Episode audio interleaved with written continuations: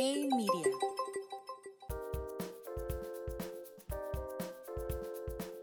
Hola, soy Jorge Benítez y esto es Finanzas sin filtro daily por Hey Media.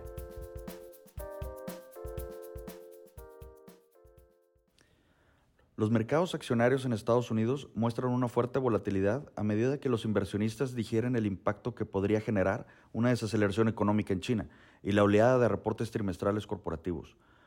Por un lado, mayores confinamientos derivados de un alza de contagios en China ha elevado el nerviosismo en el mercado, pues sugiere que la desaceleración económica global y el colapso de las cadenas productivas pueda agravarse en el corto plazo. Este efecto terminó tomando factura en los rendimientos de los bonos en Estados Unidos y los precios internacionales del crudo. Por otro lado, una semana clave de reportes trimestrales han dado un respiro al mercado, pues, a pesar de que se esperaba mayor información sobre el posible impacto en los márgenes operativos derivado de la presión inflacionaria, las empresas han logrado sobreponerse al efecto y en su mayoría han mantenido la guía para final de año sin cambios. Nota global. En la última semana, algunos bancos de inversión han recortado las expectativas de crecimiento en China. Como se sabe, el gobierno ha tomado medidas agresivas para contener el contagio del virus, causando que algunos bancos de inversión globales ajustaran sus estimaciones de crecimiento, pues un mayor confinamiento podría entorpecer la evolución de consumo e inversión en el país.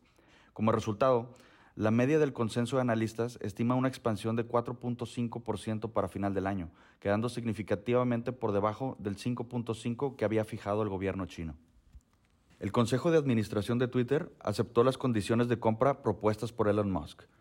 La oferta asciende a 44 mil millones de dólares, que se traduce en un precio de 54.2 dólares por acción, dejando todavía un ligero rendimiento de 4.8% sobre la mesa, comparado con los precios actuales.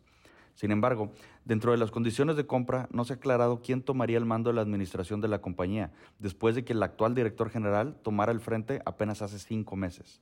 Por otro lado, los inversionistas también se cuestionan los cambios operativos y estratégicos que se propondrían bajo la nueva administración. Nota México. Las ventas minoristas en México crecieron 6.4% anual en febrero, superando las expectativas del mercado.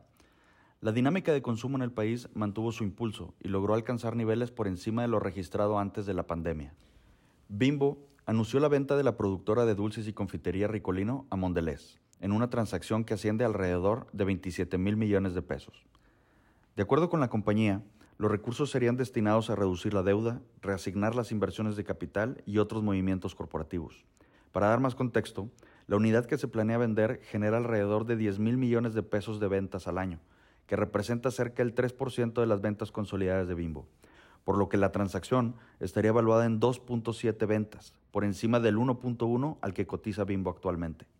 La transacción aún se encuentra sujeta a la aprobación de los reguladores y se espera que sea cerrada en la segunda mitad del año.